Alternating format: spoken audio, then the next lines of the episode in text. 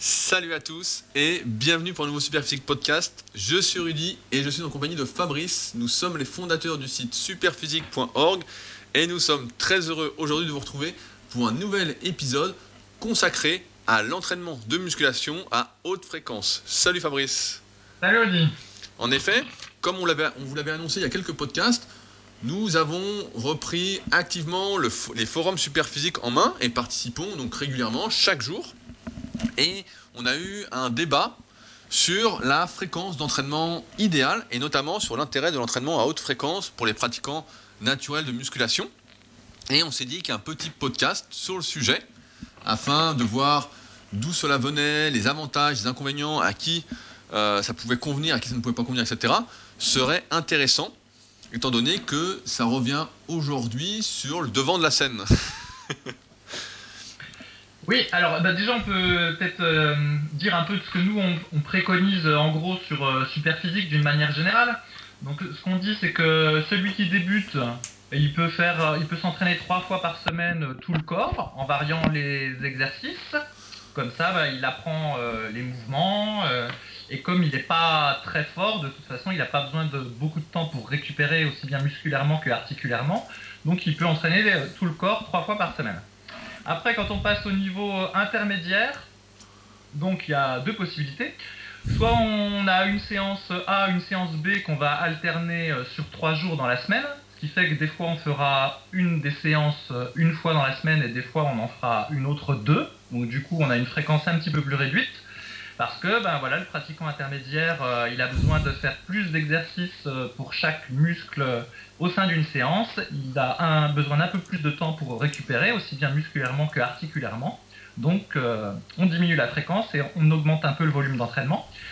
Et après, le pratiquant confirmé, ou même intermédiaire, des fois il peut aussi se mettre sur cette fréquence-là, il va grosso modo entraîner chaque muscle une fois par semaine, sur 3 ou 4 jours parce qu'on s'est aperçu que pour le pratiquant naturel, c'était la fréquence souvent optimum, ça lui permettait euh, de récupérer musculairement et articulairement, et que même si on travaillait chaque muscle une fois par semaine, il y avait un certain recoupement, par exemple euh, celui qui fait, euh, je sais pas, mettons pectoraux le, lundi et triceps le vendredi, dans l'entraînement de triceps, il peut avoir des dips ou des développés couchés serrés, donc du coup il y a un, recouvrement avec euh, le développé couché qu'il avait fait le lundi. Et donc finalement, même si euh, chaque muscle est a priori travaillé qu'une fois par semaine, en réalité la fréquence est un peu plus élevée. Et donc euh, voilà, grosso modo, je pense que c'est ce qu'on préconise sur Superphysique, c'est ça Rudy? Oui, oui, bah c'est ça. En fait, on commence par un full body, puis on passe en half body, et enfin en split, comme on dit dans, le milieu. Et c'est à peu près nos recommandations. Il y a d'ailleurs plusieurs exemples de programmes sur Superphysique. On vous mettra des liens comme d'habitude comme d'habitude, en bas du podcast. Mais euh, voilà, c'est ce qu'on préconise. Et je voulais faire un bref rappel sur comment s'est apparu un peu cet entraînement euh, à haute fréquence. Il y a presque 15 ans, alors j'ai ressorti le bouquin, mais je crois que j'ai pas la date d'édition dessus, qui s'appelait... Octobre, octobre 98. 96, j'ai 96. Ah, l'édition d'avant, ok. Ah, eh, j'ai l'édition d'avant en fait, alors ok. Donc j'ai ressorti euh, un livre qui s'appelait Big au-delà du possible. Euh, qui était très populaire donc euh, au début des années 2000, notamment bah, sur les forums Smart Weight Training, l'ancien super physique. Et euh, il avait été écrit par Tom Platz, un champion de culturisme, peut-être que vous connaissez, qui avait des cuisses énormes, et Léo Costa, qui était plus un marketeur euh, dopé en plus, plutôt qu'un mec qui s'entraînait vraiment en musculation. Et donc ils ont sorti ce livre-là en, en prenant pour exemple en fait les haltérophiles, en partant du postulat que les haltérophiles euh, s'entraînait tous les jours, faisait du squat tous les jours, se faisait terre tous les jours, etc. Et avait, malgré tout, entre guillemets, de grosses cuisses, un gros dos, des grosses épaules, etc. Et que ça allait à l'encontre de l'entraînement qui était habituellement préconisé. En effet, si on analyse euh, l'évolution de l'entraînement euh, au sein de la culture physique, on peut s'apercevoir que pendant un moment, les old-timers, c'est-à-dire les personnes qui s'entraînaient dans les années 50, 60, etc., comme Steve Reeves ou Reg Park, etc., s'entraînaient euh, soit en full body, soit en half body. On entraînait chacun de ses muscles à deux à trois fois par semaine, que d'exercices polyarticulaires, etc. Et à un moment, il y a une sorte d'extrême qui est arrivé, mais au départ, il n'était pas extrême, c'était Mike Menzer. Donc euh, Mike Menzer avec son Heavy Duty, et lui est parti du postulat en fait que la plupart des pratiquants de musculation en faisaient trop, étaient surentraînés, et qu'il fallait diminuer la fréquence d'entraînement pour chaque muscle et le volume d'entraînement. Et, en augmenter, augmenter évidemment l'intensité, c'est-à-dire mettre plus lourd, forcer un peu plus à chaque série. Et à partir de là, beaucoup en fait ont, euh, alors qu'ils stagnaient, ont recommencé à progresser. Donc on est loin de ce qui est devenu le heavy duty à la fin avec euh, la consolidation routine à deux exercices par semaine. Mais c'était par exemple, au lieu de faire 20 euh, séries pour les pectoraux avec 5 à 6 exercices sans queue ni tête, c'était de faire que 10 séries, 3 exercices et 3 à 4 séries par exercice. Donc on en était là. Mais, toutefois, euh, l'entraînement des haltérophiles est toujours resté un peu mystérieux. On s'est toujours dit, mais comment ils font euh, Alors qu'on s'était aperçu que pour la plupart des individus, bah, on fait, aux alentours de 10 à 12 séries voilà, est à peu près l'optimal. Comment les haltérophiles font pour récupérer à chaque fois, pour euh, voilà, prendre du muscle et donc, on s'est dit, bah, comment ça se fait que eux n'ont pas eu vraiment de révolution dans l'entraînement, alors que nous, du point de vue culturiste, on a eu une sorte de révolution. Et c'est comme ça qui est réapparu sur le devant de la scène, donc le livre Big au-delà du possible, qui est très bien écrit. Fabrice, tu l'as aussi, je crois? Oui, oui, oui, j'ai vu. Et c'est vrai que quand on lit le livre, on a l'impression que tout ce qu'on faisait avant est pourri. et qu'ils ont inventé une nouvelle méthode d'entraînement révolutionnaire. Donc, euh, début d'année 2000, ça a été une sorte de mode sur les forums super physiques. Vous pouvez taper sur, sur les forums, on mettra un lien bigodon du possible, et vous verrez de nombreux topics, de nombreux sujets qui avaient été ouverts sur ce sujet-là. Et on s'est dit, euh, bon, bah, on va tester, etc. Euh, ce truc-là, parce que c'est vrai que quand on lit le livre et qu'on n'y connaît pas grand-chose, on parlait pas encore de morpho-anatomie à l'époque, on n'avait pas encore les connaissances physiologiques qu'on a aujourd'hui. On se dit, bah ouais, plus on en fait, mieux c'est. Euh, on y croyait, on se disait, bah ouais, en fait, le corps va s'adapter, va s'adapter. C'est un peu comme la méthode Conan qu'il y a sur ton site, Fabrice. C'est, euh, on dit, bah voilà, euh, on en fait, on en fait, on en fait. Et puis le corps va bien s'adapter, va devenir de plus en plus fort, de plus en plus musclé. Il va devenir sa fonction. Dans le bouquin, ils disent, voilà, le corps devient sa fonction. Et ils prennent l'exemple d'un haltérophile qui, sans échauffement, met une barre à 2,65 au, au squat, l'a fait, et puis le lendemain fait sa compète tranquille, quoi. Mais rappelle un peu quand même ce qu'il y a dans le livre, euh, dans ce livre, parce que tout le monde euh, ne le sait pas. Donc je crois qu'il y avait, euh, il fallait s'entraîner trois fois par semaine tout le corps, mais en variant les plages de répétition ou quelque chose comme ça. Alors, ça fait longtemps. Je vais prendre.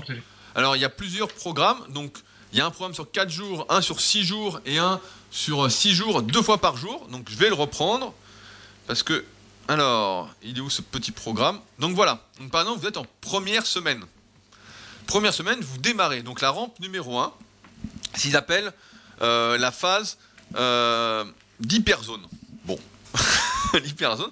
Donc le jour 1, vous faites 3 séries pour le dos, 3 séries pour les pectoraux, 3 séries pour les biceps, 3 séries pour les mollets, entre 13 et 15 répétitions par série avec 2 minutes de récupération.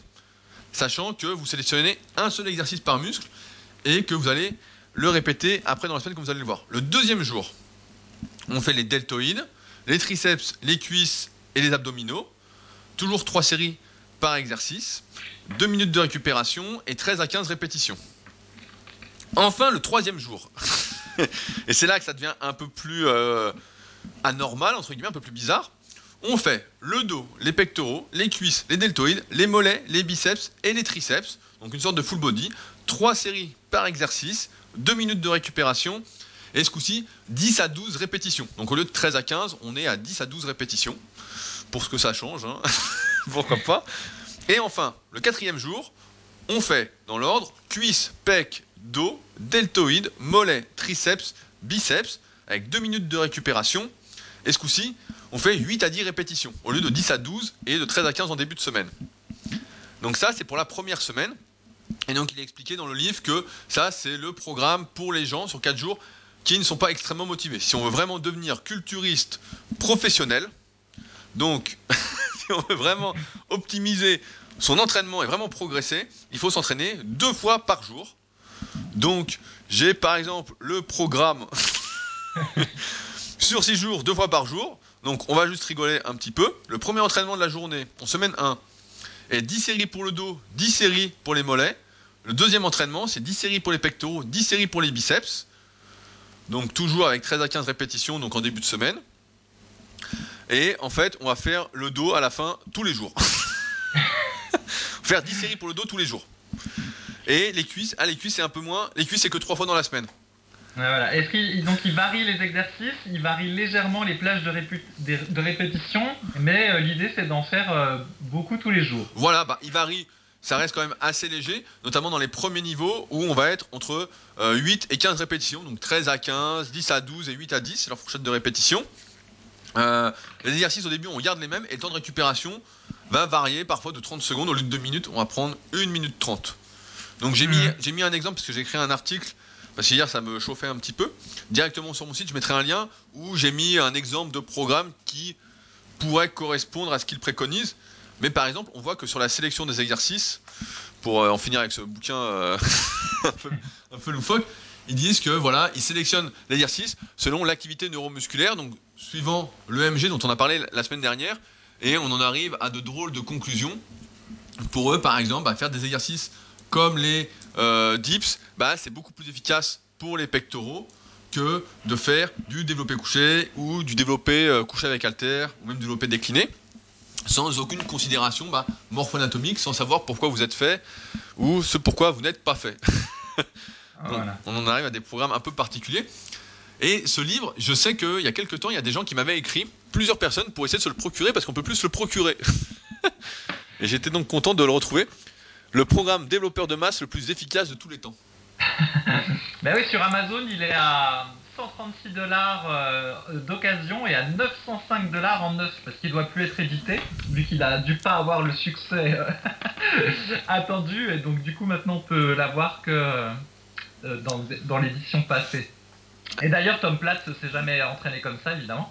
Ben non, mais justement, c'est ça qui est drôle, c'est que dans le, le livre, dans ce livre, encore une fois, il y a un moment où Tom Place parle de son entraînement a priori, et lui ne s'entraîne pas du tout comme ça, il explique que lui il est au niveau 4. C'est pour ça, tu vois, il y a 1, 2, 3, 4, lui il est au niveau 4, c'est le l'entraînement du bodybuilder instinctif par excellence, et que lui, il sent quand il a récupéré, et donc des fois il a besoin de 10 jours entre deux séances de cuisses, euh, il, prend, il s'entraîne régulièrement, euh, chaque muscle une fois par semaine, etc. On est très loin en fait des préconisations du début du programme qui d'ailleurs prévient que c'est normal si on perd de la force euh, le premier mois. Mais alors, c'est assez rigolo. Donc là, c'est le, le livre sur l'hyperfréquence. Et à côté de ça, tu avais le Heavy Duty de Mike Menzer, qui lui était complètement à l'autre à l'autre spectre, qui disait que tout le monde était surentraîné, qu'il fallait donc laisser beaucoup de temps euh, de repos aux muscles, parce que c'était pendant la phase de repos qu'ils grossissaient. Et donc, il fallait faire des séances très intenses, très peu fréquentes. Et, euh, et c'était la meilleure façon de prendre du muscle rapidement. Donc chacun avait un genre, un positionnement marketing différent, hein, parce que c'est ça en fait, c'est du positionnement marketing. Et puis, euh, et Mike Menzer est moins revenu sur le devant de la scène. C'est plus euh, l'hyperfréquence qui revient euh, à la mode. Ce ouais, bah, c'est- bah, c'est vrai qu'aujourd'hui, on a du mal à croire qu'en faisant euh, 10 séries pour les pectoraux de manière directe, pour aller avec ce que tu, dis, tu avais dit en début de podcast, on a du mal à croire que ça suffise. Mais encore une fois, c'est parce que on pense euh, séance par séance et non comme les séances faisant partie d'un tout et se succédant. Donc on se dit, bah ouais, euh, il faut qu'à chaque séance, euh, puis plus j'en fais, mieux c'est. C'est vrai que quand on est débutant et qu'on. Bah c'est normal qu'on n'y connaît pas grand chose au début, bah on a tendance à penser ça. Mais c'est vrai que Mike Menzer, le problème c'est que Mike Menzer est allé beaucoup trop loin. Son idée de départ était bonne, celle qui est dans le guide pratique numéro 5 de Jean Texier, quand il est interviewé, était très bonne, de dire bah voilà, il faut 10 à 12 séries en moyenne, etc. Sauf qu'à la fin, on a bien vu, et tu avais écrit d'ailleurs pas mal d'articles là-dessus, euh, sur Smart Weight Training, qu'à la fin, euh, ça donnait n'importe quoi. À la fin, tu faisais une série de soulevés de terre par semaine et une série de développés militaires par semaine. hein. C'était le programme de consolidation. Ouais, qui bah, était tellement surentraîné qu'il n'arrivait plus à récupérer du surentraînement. Voilà, là, là, on était vraiment sur un truc. Et d'ailleurs, on avait Vincent à l'époque sur le forum. Euh, J'en reparlais avec Nico, euh, que j'ai interviewé, qui, un interview qui va apparaître prochainement.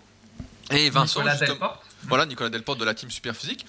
Et euh, Vincent à l'époque faisait ça, et il faisait toujours ça. Moi, quand je l'ai rencontré à l'époque, Vincent c'était euh, le, théoricien du, du forum à l'époque. Il faisait vraiment euh, une série, un maxi de soulevé de terre, il faisait une série de une au soulevé de terre, et une série de développé militaire, et était convaincu que ça allait marcher, quoi.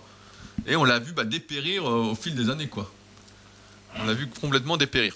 Malgré tout, l'hyperfréquence, là on en rigole, etc. Mais ça a quand même de nombreux avantages, je trouve. Le premier, comme tu l'as dit, c'est qu'à force de répéter les exercices, etc., régulièrement, bah, on s'améliore techniquement. On perd moins d'énergie à les faire, on améliore ce qu'on appelle en fait son recrutement moteur. On, apprend. Il y a d'ailleurs un très bon livre sur ce sujet qui s'appelle l'apprentissage moteur, et c'est le cas dans la plupart des sports. Plus on va répéter un geste, et moins il, va demander d'efforts, plus il va s'automatiser, et mieux ça va être pour pouvoir bah, notamment utiliser ses muscles. C'est ce qui explique que lorsqu'on débute l'entraînement, eh ben, on prend rapidement de la force, c'est que nerveux, et que lorsqu'on arrête l'entraînement, par pour une semaine ou deux semaines, et qu'on reprend, bah, on a perdu un petit peu, c'est encore une fois nerveux, mais ça revient assez rapidement, normalement. Et c'est ce qui explique aussi que les haltérophiles s'entraînent avec une fréquence plus élevée parce que eux, ils veulent être bons sur euh, deux mouvements, donc ils ont besoin de pratiquer ces mouvements fréquemment dans la semaine, surtout que c'est des mouvements extrêmement techniques, il faut les jeter à l'arraché, donc euh, il y a un apprentissage euh, important et sans doute perfectible tout au long du temps. Et donc voilà pourquoi eux s'entraînent plus bah, fréquemment également. D'ailleurs, tu avais fait de l'haltérophilie à un moment, je me souviens. Oui, oui, oui, avais fait. Ça n'a pas été très brillant, mais euh, effectivement, du coup, je m'étais renseigné sur le sujet, puis j'ai vu un peu comment les gens euh, s'entraînaient à la salle. Donc, euh, souvent, les haltérophiles vont faire deux à trois fois par semaine du squat, par exemple, mais déjà, ils vont pas à l'échec. évidemment, ils forcent pas à chaque séance. Au contraire, il y a des cycles, donc il y a des séances qui sont faciles. Ils montent pas trop dans les répétitions. Et donc, du coup, ça tire pas trop entre guillemets sur le muscle parce qu'ils vont faire des séries relativement courtes mais pas à l'échec. Donc on est, euh, je sais pas comment expliquer, tu sauras peut-être le dire mieux que moi. On est plus dans un genre d'apprentissage moteur ou d'apprendre, enfin de, de, recrutement euh, nerveux que de fatigue musculaire en fait. Oui, oui, c'est ça. Et puis en même temps, comme l'entraînement, il y a beaucoup de vitesse, parce que l'haltérophilie, c'est de la puissance à l'état pur, on peut dire. Le travail musculaire est beaucoup moindre, et donc en théorie, l'entraînement est moins traumatisant. En théorie seulement, hein, parce que bon. pour les articulations, c'est un, autre sujet. D'ailleurs, je crois que tu t'étais fait mal à l'épaule à l'haltérophilie. oui, oui. Je pense qu'à l'époque, je ne savais pas ce que c'était, mais je pense que j'ai dû euh, faire une petite déchirure de l'infra-épineux, justement, au cours d'un arraché. Bah, à l'époque, euh, voilà, je ne m'étais pas bien échauffé. En fait, le gros problème, c'est quand je me suis mis à l'haltérophilie, j'avais déjà fait un petit peu de musculation avant je faisais déjà de la musculation avant, et donc j'avais certaines perfs au squat et au développé militaire. Et du coup, euh, quand je me suis mis à faire de l'arraché, j'ai pas voulu prendre le temps d'apprendre euh, la technique, et j'ai voulu tout de suite essayer de faire le plus lourd que je pouvais, entre guillemets, et de capitaliser sur la masse musculaire que j'avais déjà. Et c'était une très mauvaise idée parce qu'en fait, je me suis euh, fait mal très rapidement à l'arraché. Et après, ça m'a pourri, euh, ça m'a pourri toute l'année. Mais euh, voilà, en fait, j'ai voulu être trop rapide et pas prendre le temps euh, d'apprendre la technique. Ah, satané ego quand même. non mais la fréquence élevée, c'est intéressant parce que également ça, évite en fait de se disperser. C'est vrai que quand tu fais, bah là par exemple, par exemple trois fois par semaine du squat, tu sais voilà c'est squat et t'as pas à te dire voilà il faut que je fasse du squat, de la presse à cuisse, des fentes, etc. Donc forcément, tu fais que un ou deux exercices par muscle, entre guillemets. Et euh, ouais, ça t'évite la dispersion parce que c'est vrai que beaucoup de personnes s'entraînent un peu au hasard. J'en parlais encore ce matin bah, avec un de, mes élèves qui est en vacances euh, cette semaine, Cédric. Salut Cédric, je sais que tu m'écoutes. Euh, et c'est vrai que la plupart des gens bah, font des exercices sans savoir pourquoi. Donc là, ça fait quand même éviter de faire des exercices à la con, puisqu'on se concentre en général, lorsqu'on s'entraîne fréquemment, sur les exercices les plus efficaces, du moins de manière générale. également, il y a quelque chose qui peut être intéressant avec l'entraînement euh, à haute fréquence, c'est que sur le court terme, en tout cas, on peut assister à des gains de force assez rapides. Euh, je me souviens que tu avais fait un moment le cycle russe de squat et que tu avais eu des bons progrès justement avec ça. Est-ce que tu peux nous rappeler en quoi ça consistait? Oui, alors, donc il y a un article euh, sur le, sur le site Superphysique. Donc c'est un cycle russe qui, a, qui, est disponible, qui a été disponible sur un espèce de bouclette qui date de 1976 et puis qui s'est popularisé par la suite. Et il a euh, eu un intérêt parce qu'à l'époque c'était euh, rare qu'en fait les entraîneurs russes d'haltérophilie donnent entre guillemets leurs trucs et astuces. Et donc du coup Il a été popularisé jusque dans les années 2000. Bref, et donc le cycle, je vais le, donner. Donc mettons pour quelqu'un qui a un maxi à 100 kg, ça consiste à s'entraîner trois fois par semaine et à faire à chaque fois 6 séries. Mais par contre, les 6 séries euh, euh, ont une intensité et un nombre de répétitions variables, comme je vais le montrer. Donc en semaine 1, le lundi, on va faire 6 séries de 2 à 80 kg. Donc pour un maxi à 100 kg, ça veut dire qu'on n'est euh, on pas à fond. Le mercredi, on va faire 6 séries de 3 à 80. Le vendredi, on fait 6 séries de 2 à 80. Et la semaine d'après, ah non, je vais pas expliquer comme ça. Excusez-moi, je recommence. En gros, sinon on va rien comprendre. En gros, il s'agit d'alterner une séance, on va dire euh, facile, avec une séance plus difficile, et la difficulté de la séance plus difficile va augmenter petit à petit. La séance facile, c'est toujours 6 séries de 2 à 80 kg. Et la séance difficile, on commence par 6 séries de 3 à 80 kg, puis 6 séries de 4 à 80 kg, 6 séries de 5 à 80 kg, 6 séries de 6 à 80 kg. La 6 séries de 5 à 80, elle est difficile. La 6 séries de 6 à 80, elle est franchement difficile. Après, on passe à 5 séries de 5 à 85. Donc, comme on augmente le poids, on va réduire le nombre de séries et le nombre de répétitions. Ensuite, on fait 4 séries de 4 à 90, 3 séries de 3 à 95, 2 séries de 2 à 100 kg. Donc, si le maxi de départ était 100 kg, donc là, on est capable de faire 2 séries de 2 répétitions avec le maxi qu'on avait auparavant. Et finalement, on termine avec un maxi à 105. Et donc on s'entraîne trois fois par semaine avec une séance lourde, grosso modo, chaque semaine, et puis les séances dites légères où on travaille à 80 kg. Bref. Et donc ce cycle-là, je l'ai fait vraiment de nombreuses fois, et euh, ça a bien fonctionné sur moi. Notamment, je pense, parce que j'ai un certain gabarit pour le squat qui permettait que je récupère bien, bien que je sois euh, sans dopage, alors que je pense que les haltérophiles qui utilisaient ce cycle-là, ils, étaient euh, sous dopage. Et en fait, ça, ça marche parce que l'intensité est variable euh, à chaque séance d'entraînement, même si on en fait trois fois dans la semaine, c'est l'intensité est variable. Et puis, d'autre part, c'est plutôt bien dosé. En fait, on reste par exemple, donc il y a une séance, c'est 5 séries de 5 à 85 kg. C'est pas non plus monstrueux, c'est cohérent quoi comme séance. C'est pas un 20 séries de 5 ou un truc à la Léo Costa, ça a du sens. Et donc euh, voilà, ce cycle-là, c'était très bien. Il avait quand même un inconvénient, c'est que du coup, bah, comme il faut prendre euh, au moins 3 minutes de pause entre les séries, 6 séries de squat, plus les séries d'échauffement, et bah déjà ça me prenait 40 euh, minutes à peu près. Et donc du coup, le reste de la séance que je faisais après le squat, bah, j'avais pas trop de pêche. Et du coup, bah, tout le reste de mon entraînement en pâtissait. Quoi. Donc c'était surtout pour progresser au squat et me faire plaisir parce qu'à l'époque, j'aimais beaucoup cet exercice. Mais, en fait, on peut pas faire ça euh, sur tous les mouvements euh, parce que c'est pas possible. Euh, bah, c'est là où je voulais en venir pour quand, on parle des inconvénients justement de l'entraînement à haute fréquence, c'est que l'un des problèmes justement quand on fait de la haute fréquence, c'est qu'on ne peut pas accorder autant d'attention à chaque mouvement, à chaque muscle que l'on va travailler, que l'on souhaite développer. C'est forcément une histoire de priorité et c'est pourquoi, bah, encore une fois, le cycle russe, c'est un cycle sur le court terme, je crois 6 semaines de mémoire, c'est ça. Et qu'après, il, ne recommandait pas de recommencer tout de suite, en fait. Il y avait une sorte de période latente où on s'entraînait plus normalement, du moins pour des haltérophiles, avant de recommencer. Et moi, je le vois notamment euh, en force athlétique, où on le voyait également en cours quand on passait le, BE, c'est que là, hors saison, des haltérophiles ou des pratiquants de force athlétique, c'est un entraînement plus classique, comme on recommande sur Superphysique, destiné à accroître la masse musculaire, à corriger les déséquilibres. Parce que lorsqu'on fait du squat trois fois par semaine, faut en être conscient. Quand on fait la force athlétique toute l'année en se concentrant sur les principaux mouvements de compétition, bah forcément, on va avoir des équilibres. Et là, hors saison, et là, justement, pour s'entraîner plus à la manière super physique, si on peut dire, pour éviter les blessures, du moins essayer de faire de la prévention, travailler l'ensemble de ses muscles, etc. Si on ne fait de si l'hyperfréquence tout le temps, tout le temps, tout le temps, à un moment, on ne peut finir que blessé.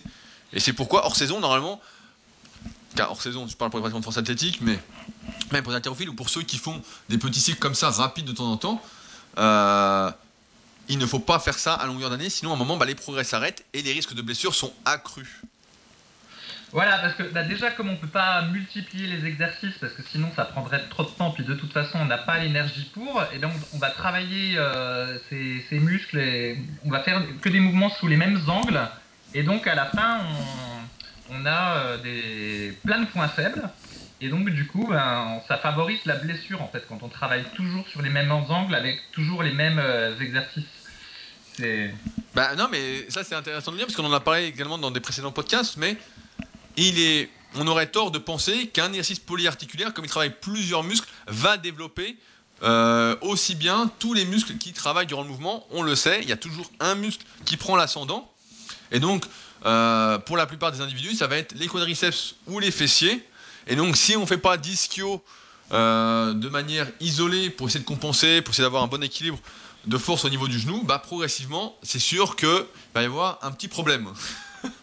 Mais oui. Et d'ailleurs, pour l'anecdote, tu sais que ce cycle-là, il marchait tellement bien sur moi euh, au squat que je me suis dit, mais pourquoi je le ferais pas au coucher Ah bah voilà, j'allais poser, poser Bah, la question.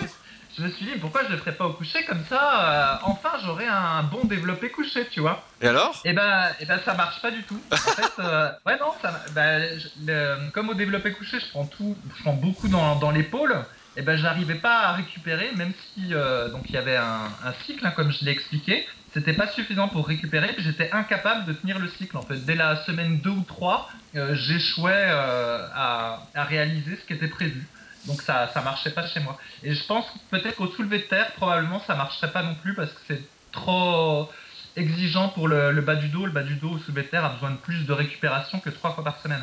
Il faut voir que le, le squat, c'est un peu particulier, mais quand on, quand on gère bien son cycle, j'ai l'impression que c'est un exo qu'on peut faire plus fréquemment que par exemple le développé couché ou le soulevé de terre. Je sais pas si c'est Bah, ton ressenti, mais... Bah, je pense que c'est parce que tu es beaucoup moins fait pour le soulever de terre et pour le développer couché. Moi, je vois des personnes, des individus justement. Tu vois, moi par exemple, du développé couché, bah, je pourrais presque en faire tous les jours si je m'échauffe bien, etc. Voilà, bon, je pourrais pas en faire lourd tous les jours, mais alors que le squat, bah, tu vois, contrairement à toi, ça me fait de, des courbatures un peu mauvaises, etc. Et là, je pourrais peut-être pas en faire trois fois par semaine, en tout cas, moins facilement que toi. Hmm. Tu vois, je pense que c'est encore une fois un illustre cas d'analyse morpho-anatomique qui montre que quand on est fait pour quelque chose, bah c'est plus facile de le faire régulièrement.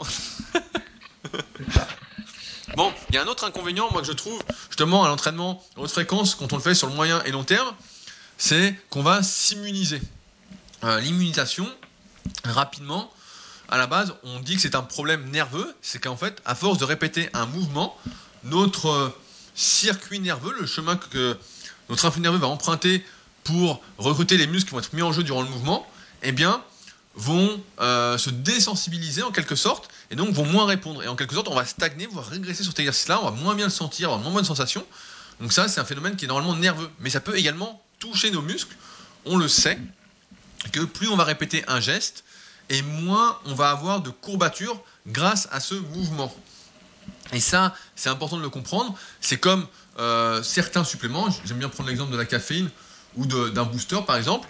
Plus vous prenez d'un booster et plus vous devez monter les doses pour ressentir quelque chose. Par exemple, si vous prenez un café avec une cuillère à café, donc je suis un bon exemple parce que je bois pas mal de café, avant d'aller m'entraîner justement, avant de faire également des mes newsletters, mais et donc si je prends une cuillère à café tous les jours, ben à un moment ça fait plus d'effet. Je de passer à deux cuillères, etc. Puis à trois cuillères. Et en fait, c'est sans fin. Et là, c'est un peu la même chose avec l'immunisation musculaire, si on parle dans une optique de prise de muscle. Eh bien, si on fait 3-4 fois par semaine le même exercice, le même mouvement, on sollicite le même muscle, à un moment, on va avoir moins de courbatures, voire pas du tout, même si les courbatures ne sont pas un exact reflet en fonction des différents types de courbatures qu'on a. Je mettrai un, un article pour vous expliquer tout ça euh, sous le podcast. Mais en fait, on va plus réagir. Il n'y aura plus de raison que notre corps s'adapte parce qu'il sera immunisé à l'exercice euh, d'un point de vue nerveux et d'un point de vue musculaire. On est désensibilisé en, quelque sorte. Et ça, c'est un concept que très peu de personnes, euh, dont très peu de personnes parlent, c'est de garder une certaine sensibilité à l'effort. Et c'est pourquoi je crois que la haute fréquence, pour l'haltérophile ou pour le powerlifter, c'est très intéressant, notamment proche des compétitions. Mais que pour le pratiquant qui souhaite, qui est vraiment une optique de prise de muscle et qui est naturel, je pense qu'on se désensibilise à l'effort et qu'on progresse donc moins bien. Encore une fois, il faut comprendre que l'augmentation de la tension mécanique, c'est-à-dire l'augmentation des charges, c'est bien, que celle-ci doit être corrélée à un certain stress métabolique. On vous renvoie au podcast sur les trois facteurs de l'hypertrophie qu'on avait fait il y a un petit moment, mais qui résume beaucoup les choses, mais qu'il faut également que les muscles subissent des dégâts pour qu'ils aient quelque chose à réparer, en quelque sorte, qu'on perturbe notre homéostasie, euh, l'équilibre de notre corps. Et si, en fait, on devient, comme disait le livre, le corps devient sa fonction, on devient le développé couché, le développé couché, le développé couché, à un moment, bah, en fait, on est immunisé complet, on n'est plus du tout sensible à ça, on est obligé de prendre 10 cuillères à café, de café, et euh, donc plus rien ne va.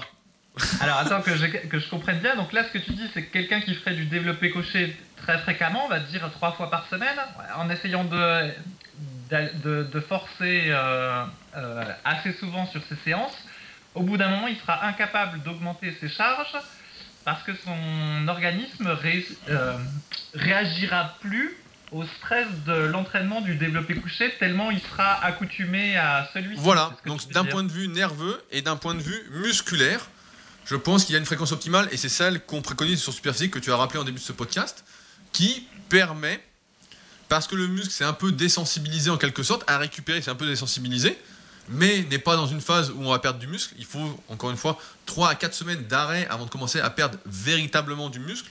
Ce qu'on perd en premier, c'est des réserves énergétiques, mais qui reviennent rapidement quand on reprend. Euh, Qu'est-ce que je voulais dire? Je perds mes mots. Mais effectivement, je pense que si tu fais du développé couché trois fois par semaine, et ça veut dire que tu négliges les autres exercices, etc., pour les pectoraux, euh, donc t'as une- pour moi, il n'y a, y a pas assez de stress métabolique, il y a juste une, euh, une accentuation de la tension mécanique, et celle-ci, sans stress métabolique associé et sans une fréquence optimisée pour que nos muscles réagissent encore, en fait, va s'avérer inutile et même contre-productif pour la prise de muscle. Peut-être pas pour la prise de force, mais en tout cas pour la prise de muscle, je pense qu'on va en arriver là. Hmm. Et alors, par contre, il y a peut-être une façon d'augmenter sa fréquence d'entraînement, mais un peu plus intelligente. Donc, ce serait d'entraîner, par exemple, les pectoraux trois fois par semaine, et de faire le lundi euh, du développé couché, euh, le mercredi, par exemple, euh, du développé incliné haltère, et le vendredi euh, des dips. Comme ça, là, tu évites la désensibilisation. La... Oui, oui, c'est ça, on peut dire ça.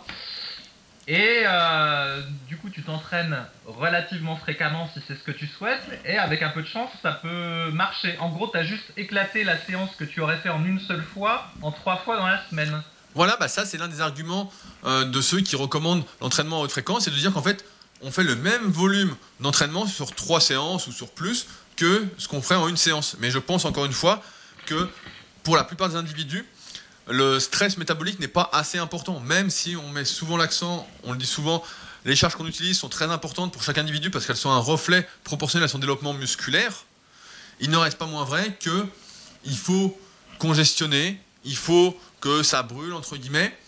Euh, il faut réunir tous les facteurs qui font que euh, la séance va être productive pour nos muscles, que les séances vont pouvoir s'additionner. Si on se concentre exclusivement sur la tension mécanique, sans aucun, aucune congestion, aucune brûlure, ou presque pas, je pense que les gains musculaires sont très limités. Et on voit d'ailleurs, ça se rapproche après pratiquement d'un entraînement de force athlétique, de powerlifting. Et on voit bien que lorsqu'on fait finalement peu de volume à chaque séance, il y a moins de gains musculaires. Tu l'as dit en début de ce podcast, quand on fait du full body et qu'on débute, bah, on fait un exercice par muscle. Et après, on se rend compte qu'on a besoin de plus de volume par muscle. Donc là, ça c'est à ne pas négliger. Je pense qu'il y a un volume optimal. Donc j'ai même fait une table, un tableau super physique dans le tome 3 de la méthode super physique euh, en réfléchissant à ce qui pourrait être le volume optimal. Mais si on n'a pas ce volume optimal, du moins si on n'est pas dans la bonne fourchette, bah, je pense qu'en fait les gains musculaires sont également très limités. Je sais Oui, pas si après- moi j'ai déjà fait ces tests-là. Je sais pas si tu as déjà fait ces tests-là personnellement. Euh, J'ai déjà essayé de faire du full body euh, trois fois dans la semaine, euh, soit avec les mêmes exercices, soit en variant les exercices. Et euh, bah, le problème déjà c'est que assez rapidement j'ai des douleurs articulaires et tendineuses parce que bah, tout simplement les épaules euh, récupèrent pas euh, si je les exerce aussi fréquemment que ça par exemple, même au niveau des chevilles. Donc déjà je peux même pas dire que je finis par avoir un progrès musculaire ou physique parce que j'ai déjà mal partout. Non, non, mais ça, je suis assez d'accord. Moi, quand j'avais testé bah, justement Big au-delà du possible, il y avait un retour sur le forum, j'en avais parlé. bah, j'avais des douleurs un peu tendineuses, etc. Et dans l'exemple que tu prenais, même si je variais les exercices, bah, en fait, si tu fais, je reprends ton exemple, développé couché le jour 1, donc assez lourd. Puis tu fais développé incliné haltère deux jours après, lourd, et puis des dips, etc. Il y a les épaules ou les coudes à un moment qui vont forcément en pâtir. dans l'exemple du cycle russe, ce qui était intéressant, c'est qu'en fait, par semaine, il y avait deux séances ou une séance facile de mémoire et une séance qui devenait dure au bout de 3 à 4 semaines. Voilà, c'est ça. Donc il y avait, en fait, il y avait déjà deux, les deux premières semaines, c'était un peu du deload, comme on dit. C'était en dessous de tes capacités euh, de toutes les façons. Alors, que là, dans une optique de prise de muscle, ben, tu fais chaque exercice suivant tes cycles de progression, donc avec des séries plutôt euh, moyennes, entre 6 et 20 répétitions suivant les exercices. Et donc à chaque fois, en fait, tu atteins tes muscles, entre guillemets, et donc tu forces, et donc tes articulations, bah, forcément, en prennent un coup. Forcément, tu peux pas tenir. Et c'est, c'est pourquoi, je voulais vous dire un, petit mot également là-dessus. On a pris l'exemple des haltérophiles tout à l'heure, euh, qui s'entraînent à haute fréquence, etc., euh, qui ont une masse musculaire énorme en proportion.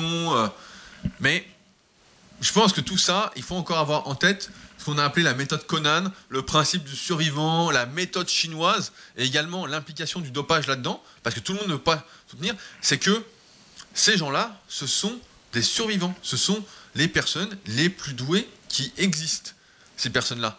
Et qu'à côté, encore une fois, il y a des centaines, des milliers de personnes qui n'ont pas tenu cet entraînement-là, qui se sont blessées, qui ont peut-être arrêté de s'entraîner, qui ne sont donc pas devenus sportifs de haut niveau, parce qu'elles ne pouvaient pas encaisser cet entraînement de champion. Souvent, on a tendance à vouloir copier l'entraînement des meilleurs, sauf que les meilleurs sont les meilleurs parce qu'ils sont plus doués, en fait, pas parce que forcément ils s'entraînent mieux.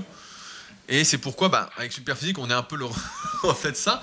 Moi, j'ai tendance à dire que je suis spécialisé euh, pour les personnes qui ne sont pas les plus douées, qui font partie, en fait, qui sont l'individu moyen, tout simplement, qui ne sont pas spécialement doués pour la musculation, qui ont chacun plus ou moins de potentiel, mais qui euh, ne réagissent pas à la méthode chinoise, sinon ils ne seraient pas avec nous à nous écouter, ou à participer à Superphysique, ou à m'écrire pour du coaching, etc.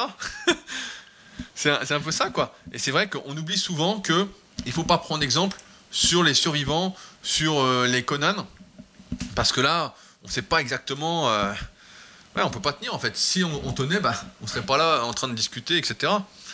Euh, tu parlais des douleurs articulaires également. Il faut comprendre que chaque personne également a sa solidité. Tout le monde ne va pas euh, faire du squat trois fois par semaine toute l'année. C'est sûr que beaucoup vont se faire mal au dos, au genou. On pourrait dire oui, mais c'est la technique, c'est ceci, etc. Et t'es trop vite, nanana il ne reste pas moins vrai que plus on va s'entraîner et plus on va s'user rapidement. Alors quand on est jeune, effectivement, je me rappelle mes 20 ans et même avant, bah, on est invincible, on s'entraîne tout le temps, tout va bien, nickel. Euh, et puis plus on vieillit, plus on se rend compte qu'en fait, bah, effectivement, plus on en fait, et plus on sent que finalement ça fait pas du bien et qu'il y a encore une fois un juste équilibre à trouver. Et cet équilibre, bah, c'est celui-là qu'on a donné encore une fois en début de podcast, qui va être entre une et deux fois par semaine au niveau de la fréquence d'entraînement de chaque muscle. Et c'est vrai que bah, euh, on pourrait dire que c'est pas beau de vieillir, mais malheureusement, on peut pas y faire grand chose. mais euh, euh, même, même, les, même les champions, en plus, ils peuvent se blesser. Moi, j'avais lu une biographie d'un rugbyman anglais. Et donc j'ai oublié le nom, mais peu importe. Et donc il disait que lui, il aimait bien se rajouter des séances d'entraînement de, rugby par exemple, de tirer dans le ballon pendant une heure et demie pour travailler son, son, tir après ses séances d'entraînement normales. Et donc, c'était vraiment un acharné. Et en fait, euh, petit à petit, il, s'est blessé de partout. Donc, après, il a réussi à récupérer euh, et à, retrouver une partie de sa forme, mais il se blessait plus que les autres. Et en fait, donc, il raconte dans son livre qu'il a discuté avec euh, d'autres personnes rugbyman et que les types lui ont dit mais tu es fou en fait, c'est parce que tu en fais trop et euh, même si peut-être que tu vas t'améliorer tactiquement, euh, techniquement, de toute façon ton corps ne suivra pas, tu vas faire que de te blesser. Et donc le type dit qu'après, il a dû euh, mentalement se réfréner parce qu'il se sentait coupable de pas refaire plus d'entraînement que les autres mais simplement bah, son corps suivait pas, tu vois, ça lui abîmait le genou de tirer je sais pas combien de fois dans ce ballon, tout ça. Bah, c'est l'autobiographie de Johnny Wilkinson, si jamais. Ah, bah c'est ça, mais c'est vrai que tu es expert en, en autobiographie. Eh ben oui, j'en lis, lis beaucoup, et là je viens d'attaquer celle d'Andrés Iniesta, comme j'ai dit sur mon Twitter, que j'ai acheté parce qu'il y avait une super phrase qui m'a convaincu, alors que je suis pas trop foot. et ce que tu dis, c'est intéressant parce que également, dans la vidéo, je crois que c'est featuring, quand j'ai été interviewé, l'ancien capitaine de l'équipe de France de hockey sur glace, qui avait presque 40 ans, donc euh, Laurent, Laurent Meunier, et il disait justement à un moment dans, dans la vidéo, qui est retrouvable sur YouTube, il disait qu'à un moment il a senti que son corps bah, suivait plus en fait. En fait, il en était à un point en fait où il devait se ménager et en fait où il s'améliorait plus tat, euh, attends, je perds mes mots, euh, tactiquement, pardon, excusez-moi, euh, et que c'est ça qui lui permettait de maintenir, de garder son niveau actuel parce que physiquement il n'arrivait plus à tenir, il avait des petites douleurs, des petits trucs, etc. Et donc bah il pouvait, il avait pas trop le choix en fait que de ralentir un petit peu euh, ses entraînements physiques pour se concentrer sur euh, l'aspect tactique. Voilà, donc même euh, à haut niveau, même ceux qui, entre guillemets, sont déjà doués génétiquement, ils, ils doivent quand même faire attention à leurs articulations et, et à leurs tendons. Bah, il y, a- y un moment, il y a un moment, de toute façon, tous les excès se payent. On a tendance à dire, euh, souvent, on rigole avec la nutrition, moi, car à l'époque, on faisait beaucoup de vidéos de nutrition. euh, beaucoup de jeunes ne comprenaient pas que, notamment avec la mode de l'IFM. D'ailleurs, j'ai vu un super documentaire qui s'appelle The Sugarland, qui vient de sortir au, cinéma. Je conseille à, tout le monde d'aller le voir. Euh, je pense que j'en ferai un podcast également sur ma chaîne. Mais euh, et dedans, bah, justement, tout le monde croit que avec l'IFM, bah, ça n'a pas de conséquences, on peut manger n'importe quoi, etc. Et le documentaire remet encore une fois les choses dans ce contexte, et ce qu'on dit depuis très longtemps, que bah, voilà, tous les excès se payent, et que si on fait les choses qualitativement, bah, c'est beaucoup mieux pour durer, pour progresser sur le moyen terme, pour être en bonne santé, etc. Et bah, là, c'est un peu pareil avec l'hyperfréquence. Sur le papier, on a envie de croire que plus on en fait, mieux c'est, etc. Et c'est vrai que sur le court terme, on peut progresser beaucoup plus vite, on peut faire des bons en avant, etc. Comme avec le cycle russe, ou même si on a l'habitude de s'entraîner un peu mollement, si ça remotive à avoir plus envie de s'entraîner, à plus se forcer, etc. Mais sur le moyen long terme, c'est des choses qui vont se payer en fait. Je pense que c'est comme si on avait un nombre, euh, c'est une théorie un peu à la con, mais pourquoi pas, que j'ai. Euh, c'est comme si on avait un nombre de réparations musculaires, tendineuses et articulaires programmées, chacun avait ça, et en fait, au bout d'un moment, on arrive au bout et ça se répare de plus en plus mal, quoi. Et c'est là qu'on commence à avoir des douleurs, c'est le vieillissement. Mais pour chaque personne, c'est un peu individuel. Et pour la majorité d'entre vous qui nous écoutez aujourd'hui, bah, vous êtes sans doute euh, un peu comme nous. C'est-à-dire que si vous en faites trop, vous êtes vite rappelé à l'ordre. Surtout si vous entraînez bah, hyper euh, fréquemment. Voilà, donc là c'était pour la partie euh, articulaire et tendineuse. Et il y a aussi un autre aspect, c'est que ceux qui font la promotion des fois de l'entraînement euh, à hyper fréquence euh, peuvent être dopés. Et là j'ai un cas d'école sur une vieille discussion qu'il y a eu sur le forum Superphysique à propos d'un haltérophile américain qui s'appelle Pat Mendes. Ah oui, Et oui, oui. voilà. Et donc en 2011, Pat Mendes, c'est vraiment un monstre haltérophile américain. Donc il a 21 ans, il fait 130 kilos. Il a un arraché à 207 kilos à l'entraînement, un squat à 363 kilos sans ceinture à l'entraînement. Et en fait, donc il est entraîné par un type qui s'appelle John Bros. Et en gros, il s'entraîne euh, hyper fréquemment avec euh, euh, des charges extrêmement importantes. Donc il cycle pas son entraînement comme on en a parlé tout à l'heure. Et en, gros, son leitmotiv qui était sur Facebook, c'était euh, le surentraînement n'existe pas, vous êtes simplement sous-entraîné. Et donc tout le, enfin, voilà, tout son entraînement est basé là-dessus, en, en gros de supporter les pires charges possibles le plus souvent, et euh, c'est comme ça qu'il va devenir meilleur. Et le fait est qu'effectivement, il est assez monstrueux en 2011 et extrêmement prometteur pour les Jeux Olympiques de 2012. La suite, c'est que les Jeux Olympiques de 2012, il ne les fera pas parce qu'il est contrôlé positif à l'hormone de croissance et donc il est banni pour deux ans et il perd 30 kilos. Néanmoins, il reprend et on se dit bon bah il va peut-être faire un carton euh, en 2016. Eh bien non, en 2015, il est à nouveau contrôlé positif pour diverses substances et cette fois-ci, il est banni jusqu'en 2023. Donc le truc c'est que le type manifestement, il est hyper doué, tu vois. En plus, il, euh, prend des, produits. Et puis voilà, il arrive à un stade élite. Mais le problème, c'est qu'il marketait le truc. Enfin, c'est même pas du marketing, mais tu vois, il vendait le fait que le surentraînement, ça n'existait pas et qu'il fallait en faire le plus possible et que c'était parce qu'il en faisait le plus possible qu'il était aussi bon. Mais en fait, voilà, il n'avait pas dit que ben il prenait aussi des produits dopants. Alors celui qui est naturel puis qui dit eh ben je vais m'amuser à tenter des maxi au squat tous les jours comme faisait Pat Mendes, eh ben non seulement il va pas progresser mais en plus il va rapidement finir en chaise roulante. Voilà. c'est- marrant, c'est marrant que tu dis ça parce que euh, bah, dans le livre que je sors avec Julien prochainement, donc la Bible de l'entraînement, de la musculation au naturel, je me perds à chaque fois sur le titre, bah, on a une grosse partie justement sur le dopage et on montre que le dopage euh, fait presque tout. Par des études, etc., on montre que euh, mal, malheureusement, pour ceux qui sont dopés, qui disent euh, on a beaucoup de mérite, etc., que le dopage fait énormément. Donc, il y, a également un point intéressant quand les mecs disent le surentraînement n'existe pas. C'est parce qu'ils partent du postulat en fait que plus tu en fais et plus tu améliores tes capacités de récupération, mieux tu vas récupérer, etc. En fait, comme si ton corps n'avait pas de limite en termes de récupération. Et je sais plus quel physiologiste disait ça, ça a plus de 20 ans, peut-être même plus de 30 ans, même plus, hein, c'est vrai que on est déjà 2018, des fois j'oublie les dates, et euh, qui disait que justement, en fait, on pouvait augmenter sa force de 300%, mais ses capacités de récupération ne pouvaient augmenter que de 150% en moyenne. Et je suis assez d'accord avec ça. Il y a un moment, et c'est ce qu'on voit avec l'entraînement de musculation, c'est que plus on va progresser, plus on est fort, plus on met lourd, plus on force, et plus on va avoir besoin de récupération, alors que bah, on progresse toujours en force. Et ça montre bien qu'encore une fois, bah, sur le court terme, effectivement, on peut faire le malin à en faire plein, plein, plein, plein, mais à un moment, ça va se payer. Il faut vraiment comprendre que quand on est naturel, il faut, et ça fait un peu euh, vieux de dire ça, mais il faut ménager sa monture, tout simplement. Il faut prendre soin de soi, ne pas être pressé, faire ses petits cycles de progression, prendre son temps, et en fait, c'est parce que on est dans un monde qui veut, qui est très pressé, qui veut des résultats plus rapidement, etc.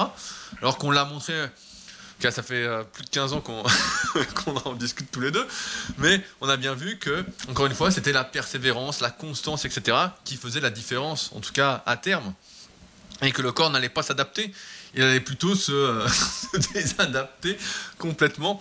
Et l'exemple de Pat Mendes, je m'en souviens parce qu'à l'époque, c'était un mec qui faisait 300 ou 400 kilos au squat. Hein, c'était était vendu comme le, euh, le Messi, quoi. Euh, sur sa page Facebook, Weakness is a choice. Donc la faiblesse est un choix. C'est ça qui est un peu énervant avec ces gens-là, c'est que en gros, t'as l'impression que si tu les imites pas, t'es euh, nul, quoi. T'as pas la volonté, mais, mais ils masquent le fait que, bon, en plus d'être doués génétiquement, ils sont dopés. Après, ça enlève rien qu'à l'entraînement, euh, ils devaient se défoncer, ça aucun doute, mais bon. C'est pas, c'est pas, même, c'est pas la même chose, quoi. Ah non, bah, mais non, mais ce n'est pas le même sport. Bah, comme tu verras dans le livre que je te offrirai, bien évidemment, que je te dédicacerai. tu verras, c'est pas du tout la même chose. Et c'est vrai que souvent, et je pense, encore une fois, c'est parce que c'est une société un peu d'apparence, etc. Mais quel que soit le domaine, de toute façon, le secret reste toujours la personnalisation par rapport à soi. Et non pas de copier le voisin ou le champion, etc. Ça, c'est des trucs qui ne peuvent que mal finir. Je me souviens, j'ai des anecdotes comme ça. Quand je coachais, j'étais encore à Tremblay en France. On était peut-être en 2010, dans ces eaux-là. Il y avait un jeune qui voulait que je le coach. Et donc, euh, j'avais fait son programme, etc. J'avais suivi. Et à un moment, il me dit, ouais, il me dit, j'aimerais passer, euh, progresser plus vite, j'aimerais faire le même programme que toi. Et je dis, mais non, mais je dis, ça sert à rien. Je dis, ça c'est mon programme et tout, ça va pas t'aller, toi. Je dis, continue comme on fait, je te fais tes cycles de progression, ça va aller. Et le mec n'en débordait pas, en fait. Il voulait faire ce que, ce que je faisais. Et donc, à la fin, bah, j'ai fini, par lui dire, bah écoute, on, va, on arrête euh, le coaching ensemble parce que je dis, ça va rien donner, en fait. Tu comprends pas tout ce que je te dis, donc. Euh, c'est comme les régimes. Cette hyperfréquence, ça me fait penser également au régime des personnes qui euh, veulent maigrir, mais plutôt que de passer par la voie saine qui est de revoir ses habitudes alimentaires, de manger un peu moins, etc., vont se dire bah, je fais un régime sous pochou pendant deux mois. pour perdre le maximum de kilos, quoi. C'est le régime euh, super hypocalorique, alors qu'en fait, il faut juste être un peu hypocalorique et euh, manger normalement, j'ai envie de dire. Ce qui devrait être normal. Mhm. Euh, pour rebondir sur ce que tu disais sur la récupération, donc là, tu avais parlé d'un propos théorique, mais on peut même le voir en pratique avec les pratiquants de, force athlétique, par exemple. Plus ils deviennent forts au soulevé de terre, plus ils espacent leur séance de soulevé de terre. Alors des fois, ils commencent avec euh, une fois par semaine, mais euh, il me semble qu'il y a des pratiquants de force athlétique qui des fois font un soulevé de terre lourd tous les 10 jours voire même euh, des fois toutes les, tous les 14 jours. Oui, mais tout, à, fait. Mais ça, en fait, c'est. Euh, bah, donc j'ai eu la chance d'avoir Marc Vouillot en prof, qui avait sorti un excellent livre qui s'appelle La Force Athlétique, qu'on avait interviewé sur Superphysique, donc qui est vraiment une super interview que je vous recommande de, de lire si vous ne l'avez pas encore fait. Et qui, justement, lui, on est arrivé à. Euh, faire sa méthode d'entraînement en quelque sorte pour la force athlétique et qui préconisait justement à partir d'un certain niveau de faire un soulevé de terre lourd tous les 15 jours une semaine sur deux, c'était une séance légère, un peu en apparence avec euh, ce qu'il y a dans le cycle russe de squat. Lui, je crois que c'était trois séries de 5 à 60%. Euh, Et sur l'autre séance, donc une semaine après, bah, c'était euh, suivant les pourcentages par rapport aux objectifs. Et pareil, il avait ça pour le développé couché, pour le squat, où là, par contre, le lundi, par exemple, c'était développé couché et squat lourd, et le vendredi, tous les vendredis. Donc, dans cet exemple de programme, qu'il en avait plusieurs, c'est vraiment un très bon livre pour ceux qui font de la force athlétique. Et ben, c'était euh, 3 séries de 5 à 60% sur le squat et, et le développé couché, encore une fois, dans une optique bah, de progression en force, etc.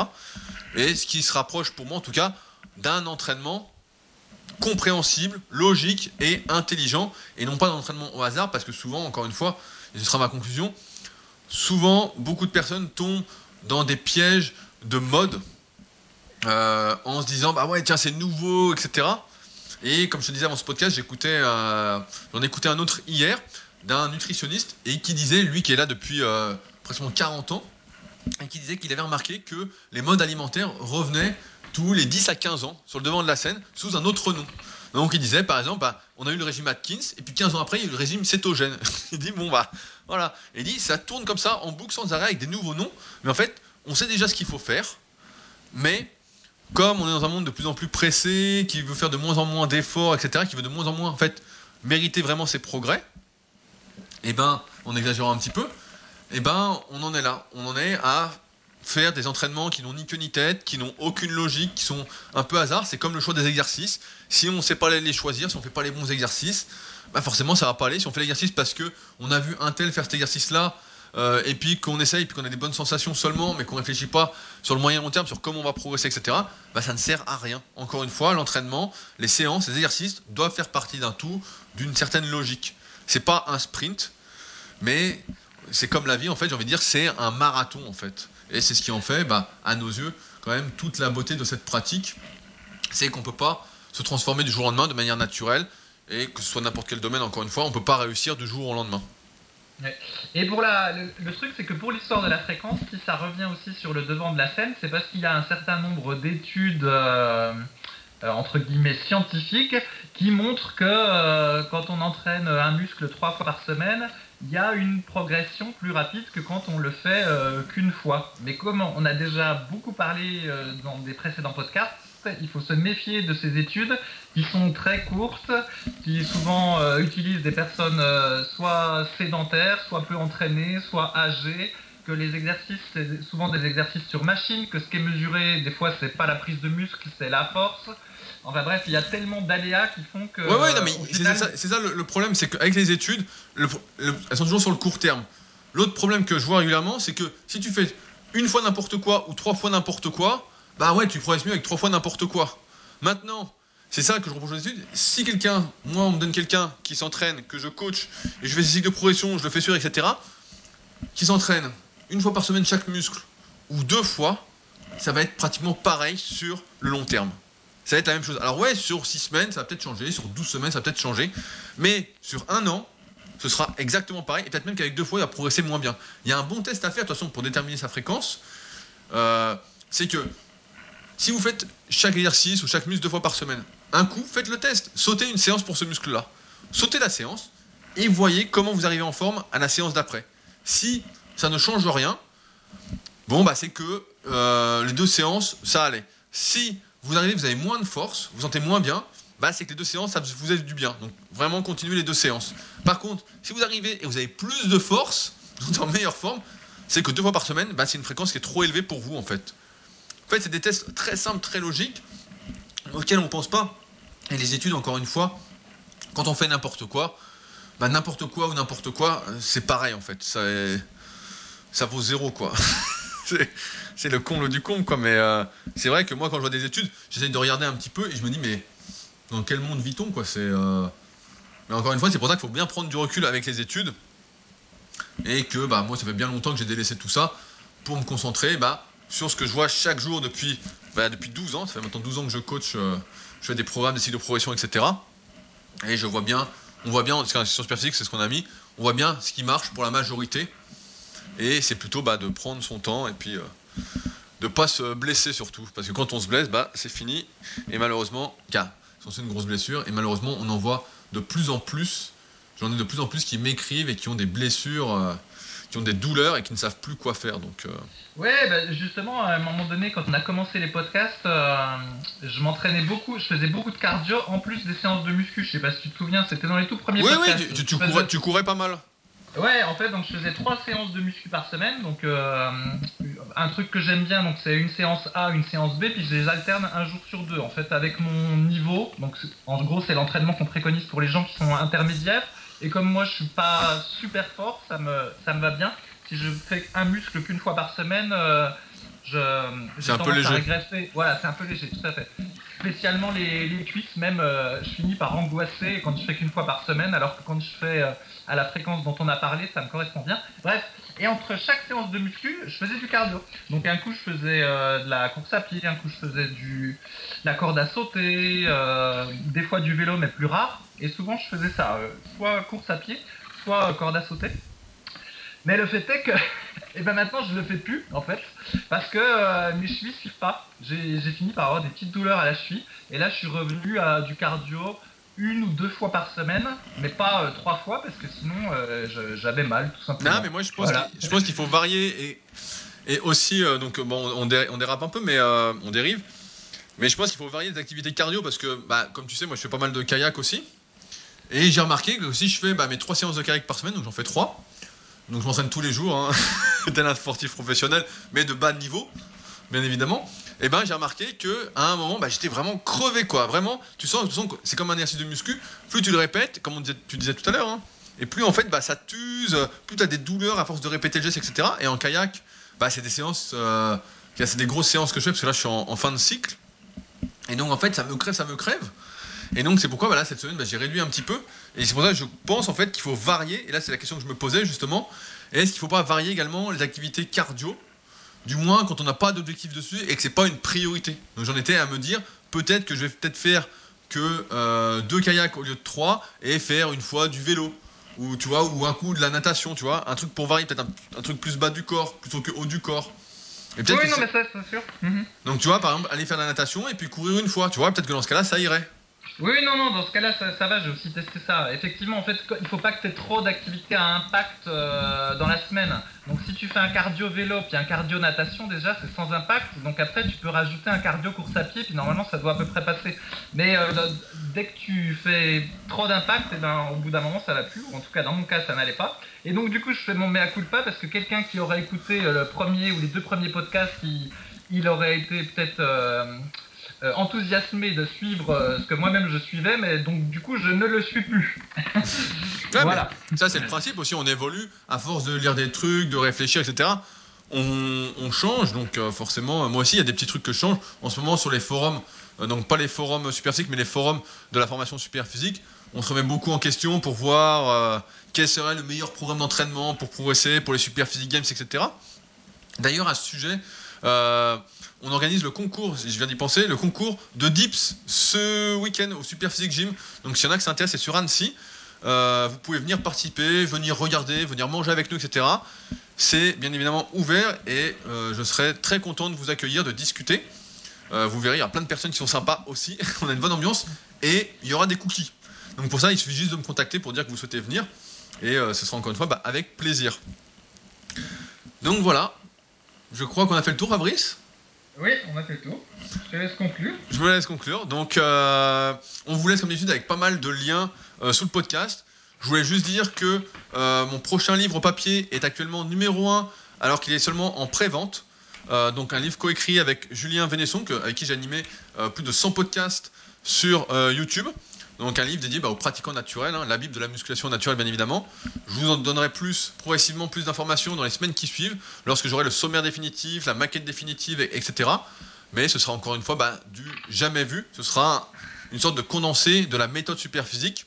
Et pour les plus intéressés, bah, je sortirai la méthode superphysique par tome directement sur mon site, où on en est actuellement au tome 3, où là, il y a vraiment toutes les explications, vraiment, vraiment, euh, on ira beaucoup plus loin pour ceux qui veulent tout savoir. Enfin, j'ai regardé avant le podcast. Vous êtes 189. Je sais que vous attendez ce chiffre. Donc vous êtes 189 à avoir laissé un commentaire sur ce podcast. J'ai vu que quelqu'un avait mis une note de 2 étoiles à cause du son de Fabrice dernièrement. qui s'est plaint de ton son, Fabrice. Mais maintenant que Fabrice a son nouveau micro, le même que moi, je compte sur tous ceux qui n'ont pas laissé encore de commentaires et qui veulent nous rendre service. Parce qu'on y passe du temps. Entre l'article écrit, la relecture de Big au-delà du possible, les participations sur le forum pour réfléchir, plus le podcast, on en est au moins à 6 heures de boulot, facile, sans forcer. Et donc, si vous souhaitez nous rendre service, eh bien, ah, vous mettez sur iTunes si vous êtes sur PC ou sur Mac, ou directement si vous êtes sur iPhone sur l'application podcast, vous tapez Super Physique Podcast et vous descendez en bas et vous mettez 5 étoiles pour nous encourager. Vous n'hésitez pas à partager ces podcasts aux personnes dont vous pensez que ça pourrait les aider à y voir plus clair, à mieux comprendre la musculation, surtout s'ils sont naturels. S'ils sont pas naturels, je pense pas que ça les intéresse particulièrement. Et en tout cas, je pense qu'on est bien parti pour atteindre les 200 commentaires. On n'aime pas se contenter, on aime le progrès, donc on compte sur vous pour nous aider, en tout cas ce coup-ci, à progresser là-dessus. Et nous, on se retrouve donc la semaine prochaine pour un nouveau podcast. A plus sur les forums. Salut à tous. Salut.